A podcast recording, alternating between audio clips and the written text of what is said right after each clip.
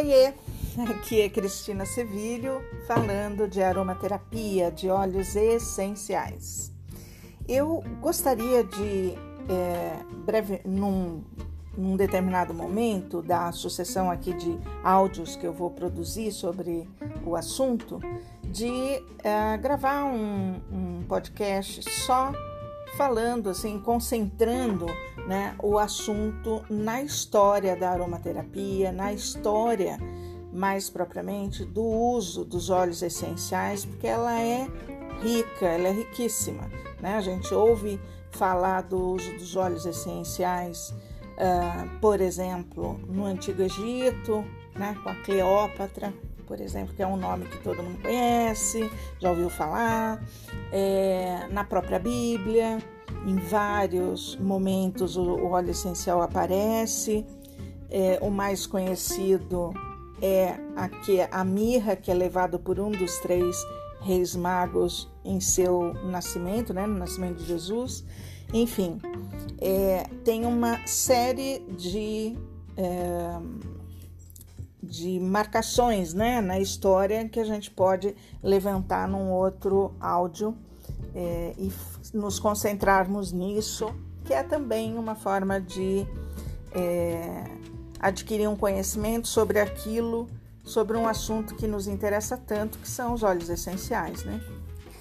Hoje eu gostaria só de, de salientar que a aromaterapia embora ela tenha sido utilizada, né, muitos e muitos anos antes do século XX, ela ela só levou muitos anos para a comunidade científica reconhecer os benefícios emocionais que os óleos essenciais proporcionam para nós, né? E somente depois assim, de muitas pesquisas substanciais que foram realizadas é, na década de 1990, os biólogos começaram a entender mais plenamente como os sensores químicos do corpo respondem aos efeitos de um aroma provindo de óleos essenciais. Essas pesquisas acabaram abrindo a mente é, paulatinamente, assim, né, da, de muitos e inclusive da própria comunidade científica, é, para um conceito que as civilizações antigas já haviam é, descoberto ou mantido, ou sei lá, é, há muitos anos, né? Que a aromaterapia, embora o termo não existisse, pode ter um efeito extraordinário nas emoções e é, e no humor humanos, né? Hoje eu gostaria de falar é, sobre os óleos essenciais e as respostas químicas que o corpo humano apresenta. É, bom, para quem não conhece é, nem basicamente o funcionamento do cérebro humano, eu imagino que qualquer um de nós entende que é um sistema bastante complexo. Né? E, portanto, é, falando mais especificamente das emoções e dos aromas, é, já é, podemos afirmar né, que certos aromas podem evocar emoções ao desencadearem lembranças e estimularem respostas emocionais. Mas isso, que é inclusive é um conceito que é conhecido como um fenômeno de Proust, ele sugere, embora é, é, que sugere que embora todos nós tenhamos lembranças e experiências diferentes, todos temos a capacidade de experimentar uma resposta distinta, diferente ao inalar um, qualquer aroma. Essa resposta interna ela age como um caminho, é, um caminho aromático, vai, se é que a gente pode falar assim, que liga o aroma a diferentes regiões do cérebro, desencadeando assim uma resposta emocional. Ah, quando ah, nós inalamos um, um aroma específico, né? Esse aroma, o odor, ele é processado pelo sistema olfativo do cérebro, que é o sistema sensorial responsável por controlar o sentido do olfato. Né? Lembrando, nós temos, é, além do olfato, a visão, o tato, é, a audição, né? Esqueci algum? Acho que não. É como os um, sentidos do nosso corpo, né? O sistema olfativo ele está ligado ao sistema límbico, que é uma região. O sistema límbico ele é uma região do cérebro, lá uma região física, não, não é nada, é, como que se diz? Não é nada abstrato, tá? Ele é um lugarzinho lá no cérebro e esse lugarzinho o sistema límbico ele armazena as lembranças e armazena as emoções também. Nesse momento, o sistema límbico ele produz uma resposta distinta, diferente ao aroma, com base nas lembranças que estejam associadas àquele cheirinho em particular, né? Produzindo subsequentemente um determinado fluxo de sentimentos. Os óleos essenciais, eles podem produzir respostas que ah, podem ser usadas tanto para aumentar o bem-estar como para administrar as emoções. Ah, embora todos nós experimentemos respostas definidas ao aroma dos óleos essenciais, aos estímulos, às lembranças, é,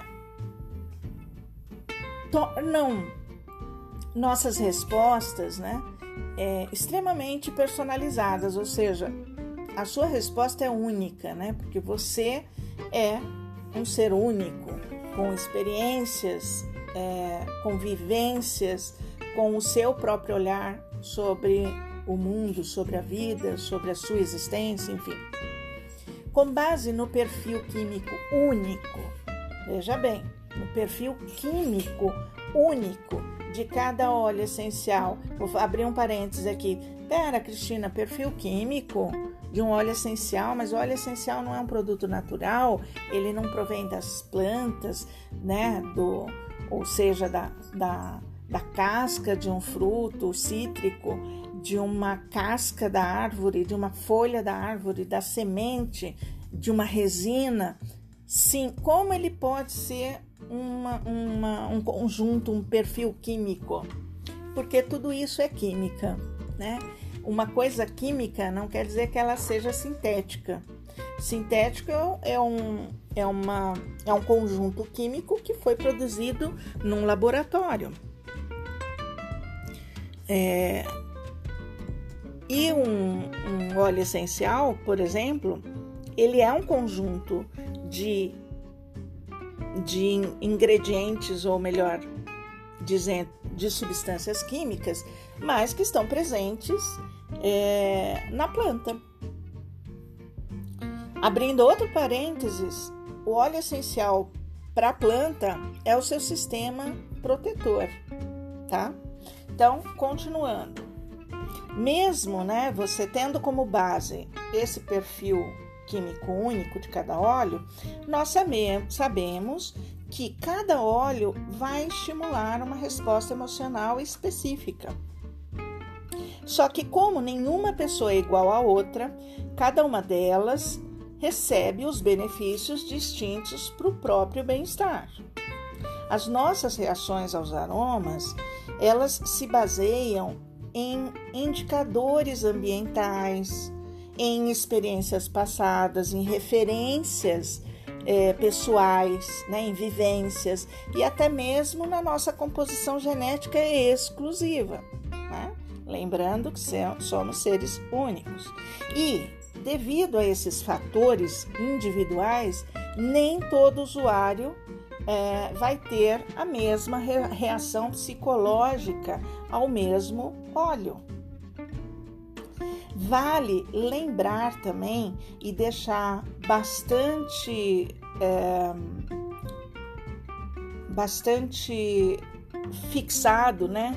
Que quando a gente sente um aroma de um óleo essencial e ele ao ser, né, portanto, inalado, ele vai ativar o sistema límbico porque ele tem uma composição química que se encaixa quimicamente às nossas células, quando e aí tem as respostas emocionais é, é, em termos químicos, né?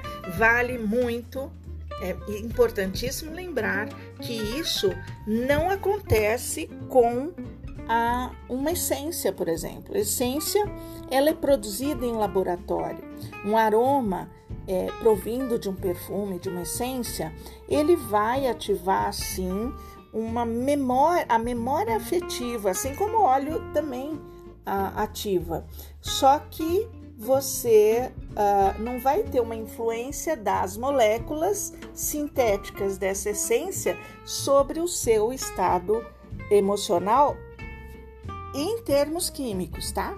Então, vamos a um exemplo. Se a sua vovó, aquela vovó super carinhosa, efetiva, fofa, né?